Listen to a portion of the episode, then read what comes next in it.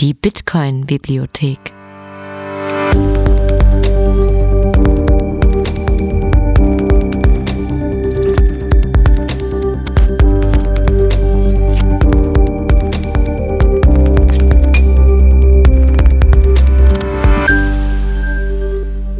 Der Bitcoin Lese Podcast.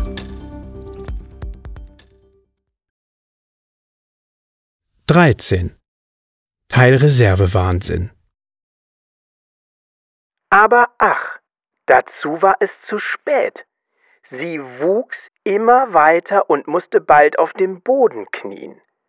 In der nächsten Minute reichte nicht einmal mehr dafür der Platz, und sie versuchte jetzt lang zu liegen, mit einem Ellenbogen gegen die Tür gepresst und den anderen Arm um den Kopf geschlungen. Immer noch wuchs sie, und als letzten Ausweg steckte sie einen Arm aus dem Fenster und einen Fuß in den Kamin, indem sie sagte Mehr kann ich nicht tun, was auch geschieht. Was wird nun mit mir werden? Lewis Carroll Alice im Wunderland In der heutigen Zeit sind Geld und Wert keine einfachen Themen mehr. Der Prozess der Geldschöpfung in unserem Bankensystem ist ebenfalls nicht sonderlich simpel, und ich werde das Gefühl nicht los, dass dieser bewusst so kompliziert gehalten ist.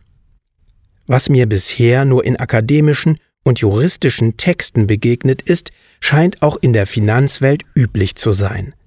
Nichts wird mit einfachen Worten erklärt, nicht weil es wirklich komplex ist, sondern weil die Wahrheit hinter Schichten und Schichten von Fachjargon und scheinbarer Komplexität verborgen ist.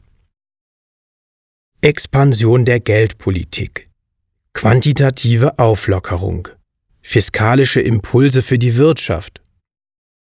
Das Publikum nickt zustimmend mit und ist hypnotisiert von den pompösen Worten. Fractional Reserve Banking, das sogenannte Mindest- oder Teilreservesystem, und Quantitative Easing, quantitative Lockerung, kurz QE, sind zwei dieser ausgefallenen Begrifflichkeiten, die das, was wirklich passiert, verbergen sollen, indem sie es als komplex und schwer zu verstehen maskieren. Würde man beide Begriffe einem Fünfjährigen erklären, würde dieser wohl schnell den Wahnsinn dahinter erkennen. Godfrey Bloom, der sich in einer Debatte an das Europäische Parlament wandte, sagte es viel besser, als ich es je könnte. Sie verstehen das Konzept des Bankwesens nicht wirklich. Alle Banken sind pleite. Bank Santander, Deutsche Bank, Royal Bank of Scotland, sie sind alle pleite. Und warum sind sie pleite? Es ist keine höhere Gewalt, es ist keine Art Tsunami, Sie sind pleite, weil wir ein System haben, das als Mindestreserve Bankenwesen bezeichnet wird, was bedeutet, dass Banken Geld verleihen können, das sie nicht wirklich haben. Es ist ein krimineller Skandal, der schon viel zu lange andauert. Wir haben Falschgeld, manchmal auch als quantitative Lockerung verkauft, aber es ist schlicht und einfach Falschgeld mit einem anderen Namen. Das künstliche Drucken von Geld, wenn es ein gewöhnlicher Mensch täte, würde er für eine sehr lange Zeit ins Gefängnis gehen. Und bis wir anfangen, Banker ins Gefängnis zu schicken, und ich schließe Zentralbanker und Politiker mit ein, wird es so weitergehen. Godfrey Bloom Lass mich den wichtigsten Teil dieser Aussage noch einmal wiederholen. Banken können Geld verleihen, welches sie nicht wirklich haben. Dank des Fractional Reserve Bankings muss eine Bank nur einen kleinen Bruchteil von jedem Dollar, den sie erhält, als Absicherung behalten. Dieser Anteil liegt zwischen 0 und 10 Prozent normalerweise am unteren Ende, was die Dinge noch viel schlimmer macht. Lass uns ein konkretes Beispiel anschauen, um den ganzen Wahnsinn dahinter zu verstehen. Wir gehen von 10 Prozent aus. Mit diesem Beispiel sollten wir in der Lage sein, alle Berechnungen in unserem Kopf durchzuführen. Wenn du also 100 Dollar zu einer Bank bringst, weil du es nicht unter deiner Matratze aufbewahren willst, müssen die Banken nur den vereinbarten Bruchteil davon behalten. In unserem Beispiel wären das 10 Dollar, Denn 10% von 100 Dollar sind 10 Dollar. Ganz einfach. Oder? Also, was machen die Banken mit dem Rest des Geldes? Was passiert mit deinen 90 Dollar? Sie tun genau das, was Banken tun. Sie verleihen es an andere Menschen. Das Ergebnis ist ein Geldschöpfungsmultiplikatoreneffekt, der die Geldmenge in der Wirtschaft enorm erhöht. Deine Ersteinzahlung von 100 Dollar wird sich bald in 190 Dollar verwandeln. Indem dann der 90% Anteil der neu geschaffenen 90 Dollar verliehen wird, wird es bald 271 Dollar in der Wirtschaft geben und danach 343,90 Dollar. Die Geldmenge nimmt rekursiv zu, da die Banken wortwörtlich Geld verleihen, das sie nicht haben.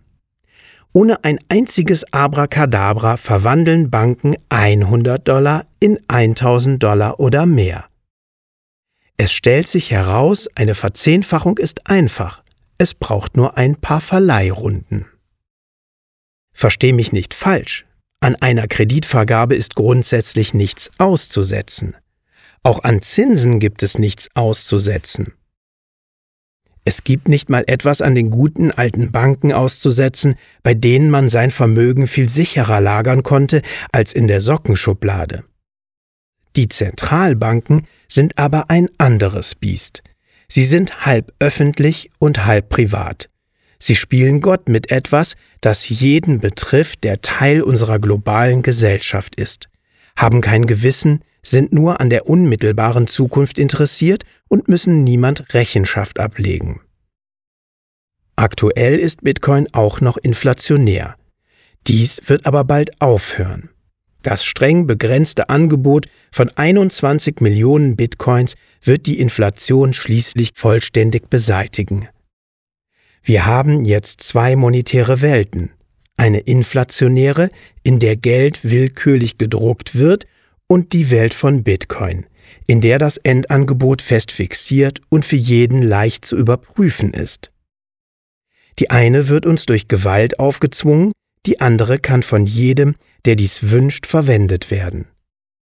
Es gibt keine Eintrittsbarrieren und niemanden, den man um Erlaubnis bitten müsste. Freiwillige Teilnahme. Das ist das Schöne an Bitcoin.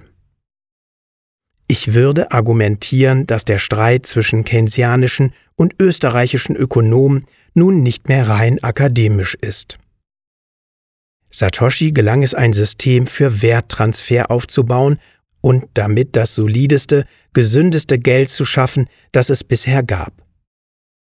Auf die ein oder andere Weise werden immer mehr Menschen etwas über den Betrug erfahren, der uns als Fractional Reserve Banking verkauft wird. Falls Sie zu ähnlichen Erkenntnissen kommen wie die Bitcoiner oder Anhänger der österreichischen Schule der Ökonomie, sind Sie frei, sich dem ständig wachsenden Internet des Geldes anzuschließen. Niemand kann Sie aufhalten, wenn Sie sich dafür entscheiden. Bitcoin lehrte mich, dass Fractional Reserve Banking purer Wahnsinn ist. Die Bitcoin-Bibliothek.